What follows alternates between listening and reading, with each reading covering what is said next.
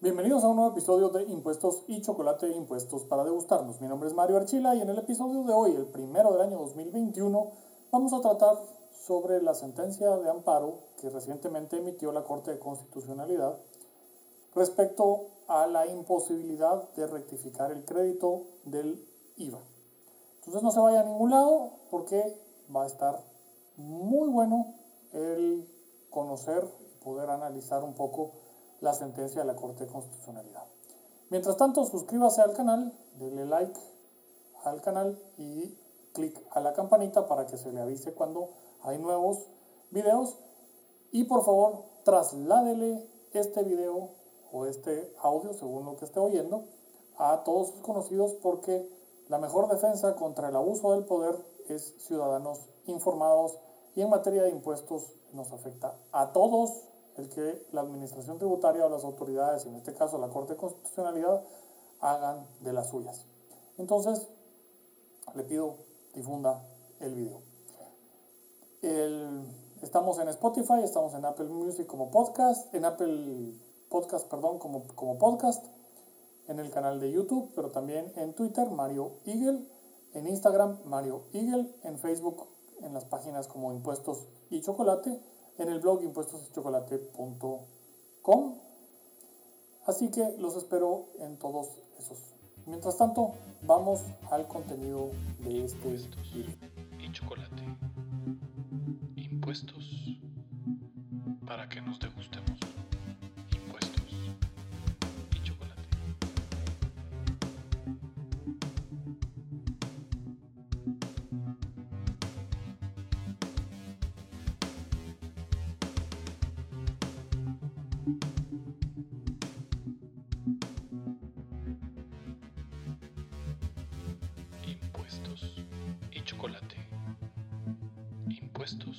Bien, pues el expediente es el 2614 de 2000-2020. La sentencia es del 26 de octubre del 2020.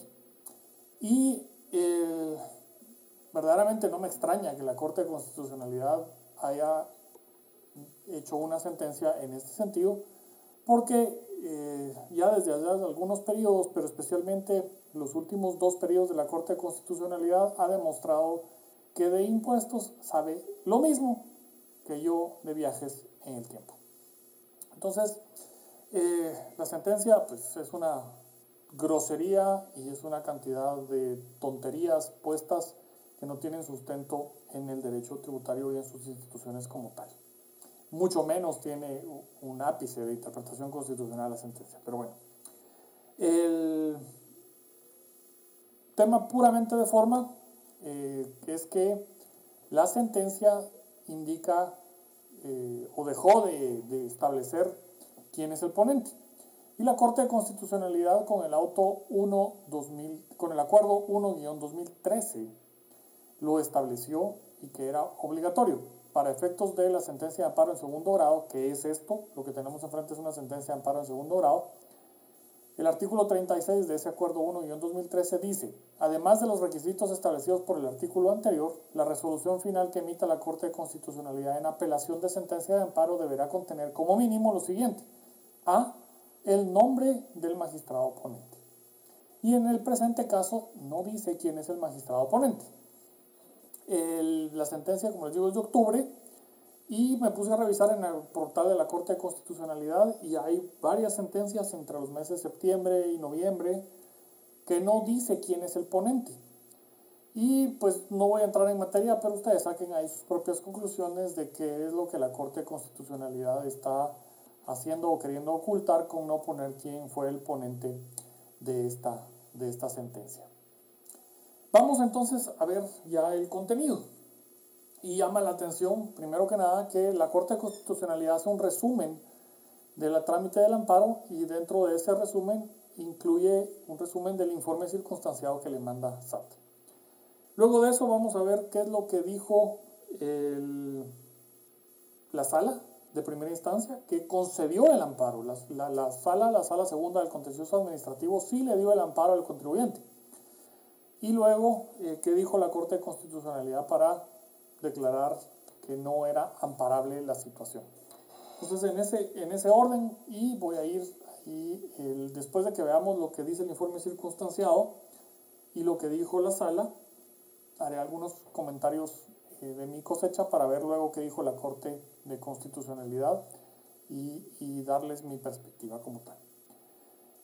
La sala, la sala, eh, la, la, perdón, a la sala en el informe circunstanciado le dijo, le voy a citar algunos párrafos, no todo, que de acuerdo con una herramienta generada en el marco del asesoramiento brindado por los funcionarios del Fondo Monetario Internacional con la intención de cumplir con el objetivo estratégico 2 del Plan Estratégico Institucional 2018-2023 y previa decisión del Comité Institucional de Gestión de Riesgos de Cumplimiento Tributario aprobó la fase 2 de la modificación del formulario del IVA SAT-2237 con la inclusión de Validación de no rectificar casillas que documenten crédito fiscal como máximo en los dos meses inmediatos del periodo impositivo, tal como lo regula el artículo 20 de la ley del impuesto al valor agregado. El, primero que nada, pues no tiene ni pito que estar haciendo lo del Fondo Monetario Internacional, estableciendo eh, formas de interpretar nuestro ordenamiento jurídico. Y luego se están pasando la Constitución por el trasero. Y pues evidentemente el Fondo Monetario Internacional tiene una agenda y esa agenda la está cumpliendo. Y lo que me parece sorprendente es que nuestros funcionarios de la Administración Tributaria sean de los que le dicen amén a los burócratas internacionales. luego vean que claramente dice no rectificar el crédito del IVA. Esto es importante eh, que lo tengan presente para lo que sigue de esto. SAT sigue diciendo en, este, en este resumen que pone la Corte de Constitucionalidad, que con aquella modificación al mencionado formulario, la Administración Tributaria salió al paso de fraudes, elusión entre paréntesis, que se generaban cuando el fisco identificaba alguna actividad generadora del impuesto no reportada, no reportada por el contribuyente, con la que este último, a su voluntad y conveniencia, incrementaba su crédito fiscal rectificando su declaración mensual fuera de los plazos establecidos en aquel artículo en los que obligadamente tuvo que haber realizado el reporte, pero que bajo el subterfugio de una rectificación eludía la consecuencia extintiva de la norma, no tener derecho a la compensación o devolución del crédito fiscal por no haber realizado el reporte de acuerdo con los plazos determinados en el propio artículo que contempla esa obligación.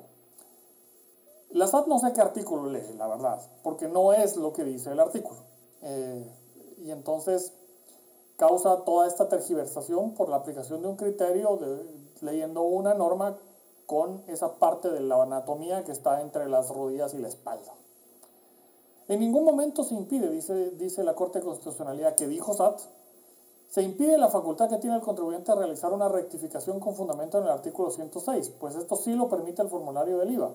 SAT 2237. Pero lo que ya no es factible realizar en el reporte del crédito fiscal fuera de los plazos establecidos en el artículo 20 de la ley del impuesto al valor agregado, el que contempla la consecuencia de la no elaboración de ese reporte, que es el de no tener derecho a la compensación o devolución del crédito fiscal. Y para llegar a esa conclusión solo basta tomar positivo lo previsto en las últimas oraciones del artículo 20 en mención. Bueno, no dice eso el artículo 20. Después, sí está haciendo eso, sí está impidiendo la rectificación. ¿Qué es lo que uno rectifica? Uno rectifica una declaración de impuestos. ¿Y la declaración de impuestos qué contiene? Es la materialización del procedimiento de determinación de la obligación tributaria. ¿Y cómo se determina la obligación tributaria del IVA? Débitos menos créditos. La totalidad de los débitos menos la totalidad de los créditos que corresponden al periodo que se está determinando y liquidando. Entonces aquí tenemos varios términos, determinación, liquidación y luego rectificación. Lo importante de entender es que la ley del IVA establece cuál es la obligación tributaria. La obligación tributaria es el resultado de restarle a los débitos del mes los créditos del mes. Entonces vamos a ver poco más adelante qué es lo que dice el artículo 20 realmente, porque no es lo que SAT dijo en el informe circunstanciado que, dice, por lo que al solo tomar positivo lo previsto en las últimas oraciones del artículo 20, vamos a encontrar que SAT no tiene la razón, que es evidente que no la tiene. ¿Qué dijo la sala cuando declara el amparo a favor del contribuyente? Pues bueno, es decir, Esto es lo que dice, cito textualmente. Esta facultad de los contribuyentes de rectificar establecida en el artículo 106 del Código Tributario no se contrae a los dos meses posteriores a los cuales se refiere el artículo 20 de la ley del impuesto al valor agregado citado, como lo indicó la mandataria especial judicial con representación de SAT. En el artículo 20 citado se refiere al reporte y no a la rectificación. Y ahí hay puntos suspensivos, eso quiere decir que no está citando la Corte Constitucional completo. Y hago aquí una pausa. La sala tiene toda la razón. No está hablando de rectificación, está hablando del reporte. Y eso es vital entender la diferencia. El reporte se hace en un mes y la rectificación siempre se refiere a ese mismo mes. Entonces vamos a ver luego qué dice el 20. El acto señalado como reclamado fue emanado de la Superintendencia de Administración Tributaria de manera unilateral, en virtud que el mismo fue puesto en aplicación sin necesidad del consentimiento del contribuyente, que se encuentra afecto al pago del impuesto al valor agregado. El mismo constituye también un acto imperativo en virtud que impide al contribuyente el ejercicio de derecho y facultad que le confiere el artículo 106 del Código Tributario, de poder rectificar sus declaraciones en tanto no haya sido fiscalizado y notificado del conferimiento de la audiencia correspondiente por parte de la Administración de la Superintendencia de Administración Tributaria. Si bien es cierto, en base al principio de especialidad según el cual la ley especial prevalece sobre la general, en el caso de estudio la ley especial, la ley del IVA, hace referencia a cuando se reporte el crédito fiscal en la declaración del impuesto al valor agregado. También lo es que el Código Tributario, ley general, se refiere expresamente al derecho de todo contribuyente de rectificar las declaraciones que oportunamente haya reportado. Este tribunal estimó que no había argumentos válidos del lado de la Administración Tributaria y en virtud de eso, la Administración Tributaria, declara el tribunal, no puede limitar el derecho que legalmente le asiste al amparista en su calidad de contribuyente el cual se encuentra reconocido expresamente en la norma citada, el artículo 106, asimismo tomando en consideración los artículos 152 y 154 de la Constitución Política de la República. Entonces, la, sala segunda del Tribunal de lo Contencioso Administrativo, cuando resuelve el amparo en primera instancia, lo hace con el criterio correcto. No es lo mismo reportar el crédito en un periodo que se liquida y rectificar esa declaración, que es un acto distinto y es una institución totalmente distinta. Esto pues se va en amparo y toda la, la cuestión. Y la Corte de Constitucionalidad luego empieza entonces a hacer sus argumentaciones. desde mi perspectiva, puras burradas. Pero bueno, el tribunal estima en el caso, que el caso subyúdice debe ser resuelto con base en el artículo 13 de la Ley de Organismo Judicial, el cual regula que las disposiciones especiales de la ley prevalecen sobre las disposiciones generales de la misma o de otras leyes como a continuación queda plasmado. Primero me sorprende que la Corte de Constitucionalidad cite el principio de especialidad y no el principio de jerarquía normativa, porque las leyes tributarias se interpretan conforme a la Constitución y luego el principio de jerarquía normativa está por encima de la, de la del principio de especialidad. Entonces, el código tributario, por razón de ser codificación de las obligaciones, es superior. Además, hay que entender que el código tributario regula la totalidad de la institución rectificación. No es que regule eh, eh, de manera general, no, la regula en la totalidad. El artículo 20 de la ley del IVA no regula la rectificación, ni siquiera por asomo. Entonces no es una ley especial porque no regula en la misma institución. ¿Qué dice el artículo 20? En esas oraciones que dice SAT que le dan la razón eh, aplicándola positivamente. El primero, el, el, derecho no necesariamente se aplica así positivamente. La Corte de Constitucionalidad, si fuera a aplicar, como dice el Código Tributario, que el Código Tributario se aplica antes que, el, que la LOG, y el Código Tributario establece que se aplican por jerarquía la Constitución, el Código Tributario y luego las leyes, y que los principios constitucionales y los contenidos en el Código sirven para la interpretación de la Constitución antes que cualquier otra cosa.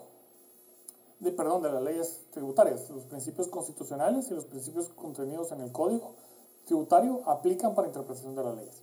Entonces, bajo principio de equidad y justicia, resulta que el contribuyente ya desembolsó el crédito del IVA simplemente bajo ese parámetro de que ya desembolsó el crédito del IVA, de negarle el crédito por un aspecto de, de formalidad, ya es absurdo. Y luego tratar de pasarse sobre la institución de la rectificación diciendo que el reporte y la rectificación son lo mismo, resulta doblemente absurdo. ¿Qué dice el artículo 20? Porque es el momento en el que, el que deberíamos leerlo. Pues el artículo 20 dice literalmente, las fechas de las facturas y de los recibos de pago de derechos de importación legalmente extendidos deben corresponder al mes del periodo que se liquida. Al mes del periodo que se liquida. Las fechas de las facturas deben corresponder al mes del periodo que se liquida. Si por cualquier circunstancia no se reportan en el mes al que correspondan, ¿cuáles? las facturas y los recibos de pago de los derechos.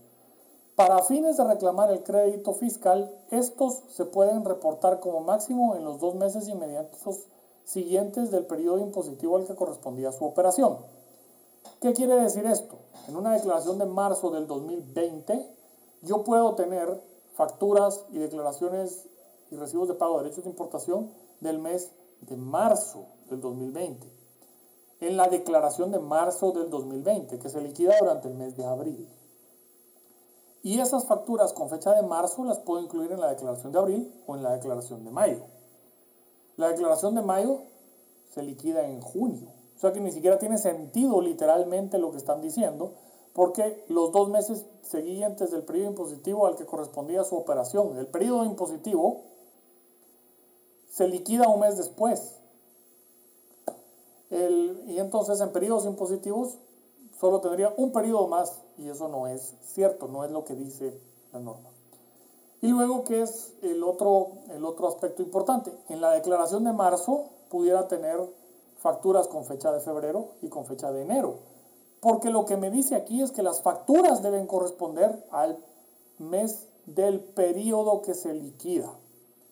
Y dice, de no efectuarlo en dicho plazo, no tendrá derecho a su compensación o devolución según proceda. Mis facturas no corresponden al periodo que estoy liquidando y el periodo que estoy liquidando tiene facturas de tres meses atrás, no se puede, solo puedo tener de dos meses atrás y las de ese mes que estoy liquidando. Y puedo las facturas de ese, de ese mes, de fecha de ese mes, las puedo incluir en las declaraciones de los dos meses siguientes. Eso es lo que verdaderamente dice el artículo 20.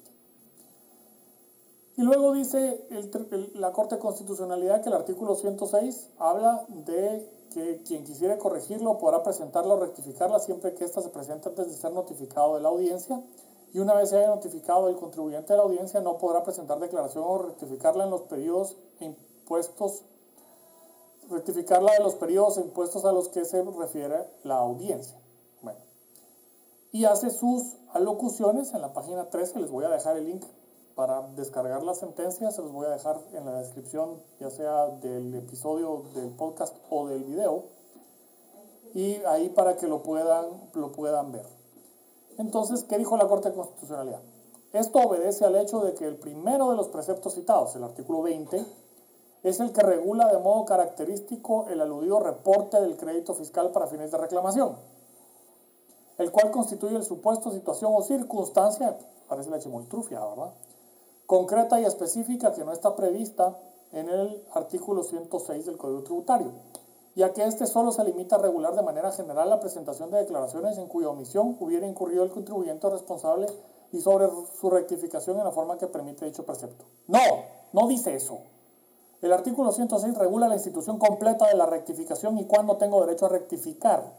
¿Qué rectifico? La determinación de la obligación tributaria. La ley del IVA me indica que la determinación de la obligación tributaria es débitos menos créditos y me da el quantum o cuantía de la obligación tributaria.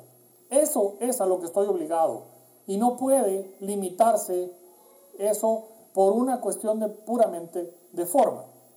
No se puede. Y la rectificación permite en todo caso modificar cualquiera de los elementos de la obligación tributaria, no únicamente una parte, como pretende la, Corte de Constitucionalidad interpretarlo.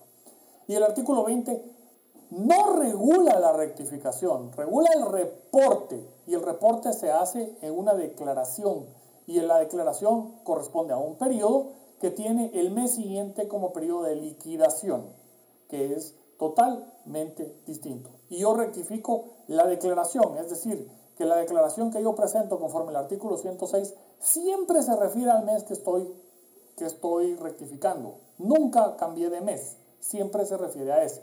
Y esto ya lo ha dicho la Corte en otras ocasiones. Una vez establecido, dice la Corte de Constitucionalidad, que es el artículo 20 de la Ley del Impuesto al Valor Agregado, la disposición especial aplicable para resolver el asunto subyacente, no, no lo es.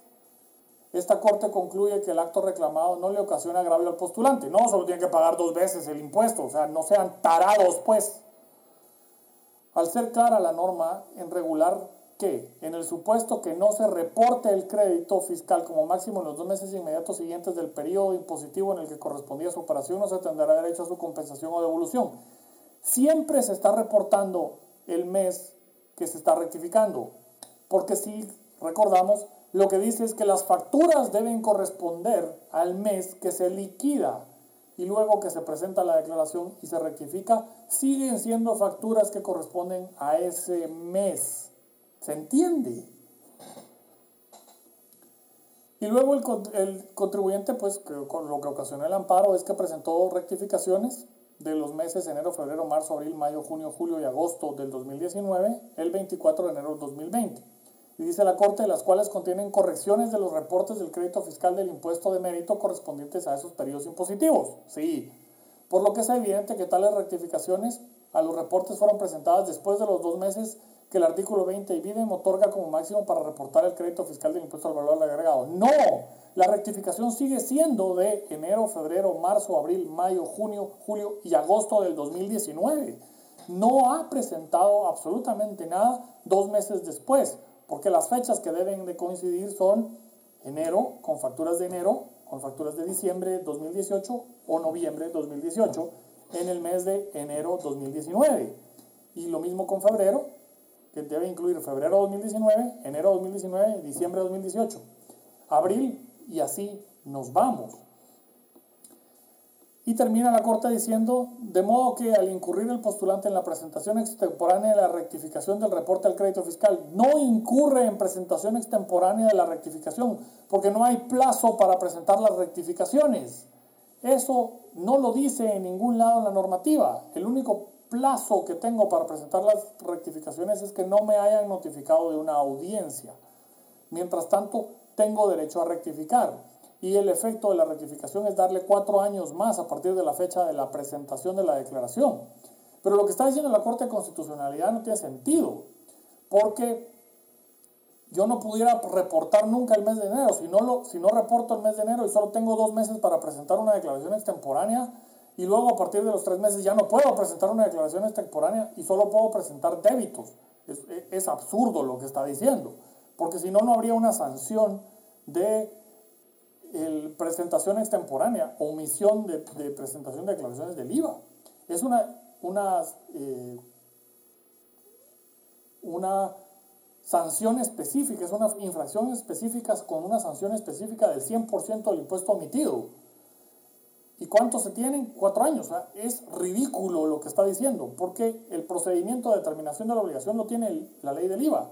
Débitos y créditos que corresponden al periodo. Lo que me está diciendo aquí es que puedo, en los créditos, en el mes que estoy reportando, tener dos meses hacia atrás. Y si alguna de las facturas no logré incluirla en, ese mes por cualquier razón, lo puedo hacer en las declaraciones de los dos meses siguientes.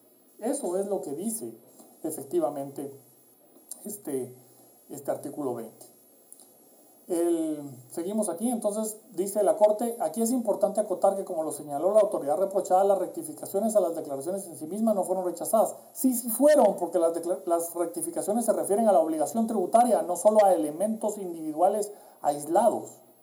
Una rectificación se refiere a toda la obligación tributaria y todo su procedimiento de determinación sino únicamente lo relativo al reporte del crédito fiscal, por lo que no se incumple lo regulado en el artículo 106. Sí, sí se incumple lo regulado en el artículo 106, que como norma general únicamente regula lo referente a la presentación extemporánea de las declaraciones o las rectificaciones que pueden efectuar los, los contribuyentes, pero de manera alguna lo concerniente al asunto específico que se analiza.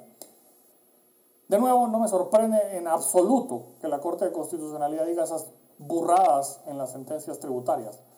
Y el, pero sí da mucha pena que el Tribunal Constitucional, que debe proteger los derechos constitucionales de los contribuyentes, dentro de ellos que no se aplique la legislación de manera confiscatoria y que no se causen violaciones a la justicia y a la equidad, salga con este tipo de, eh, como dirían los argentinos, de boludeces. Pues bien, sin más, les dejaré el link ahí para que puedan para que puedan leer la sentencia como tal. Si quieren oír directamente, vayan a impuestoschocolate.com. Ahí también van a encontrar la sentencia eh, completa para que la puedan eh, leer. Mi nombre es Mario Archila y esto fue Impuestos y Chocolate, Impuestos para degustar. Impuestos y chocolate. Impuestos para que nos degustemos.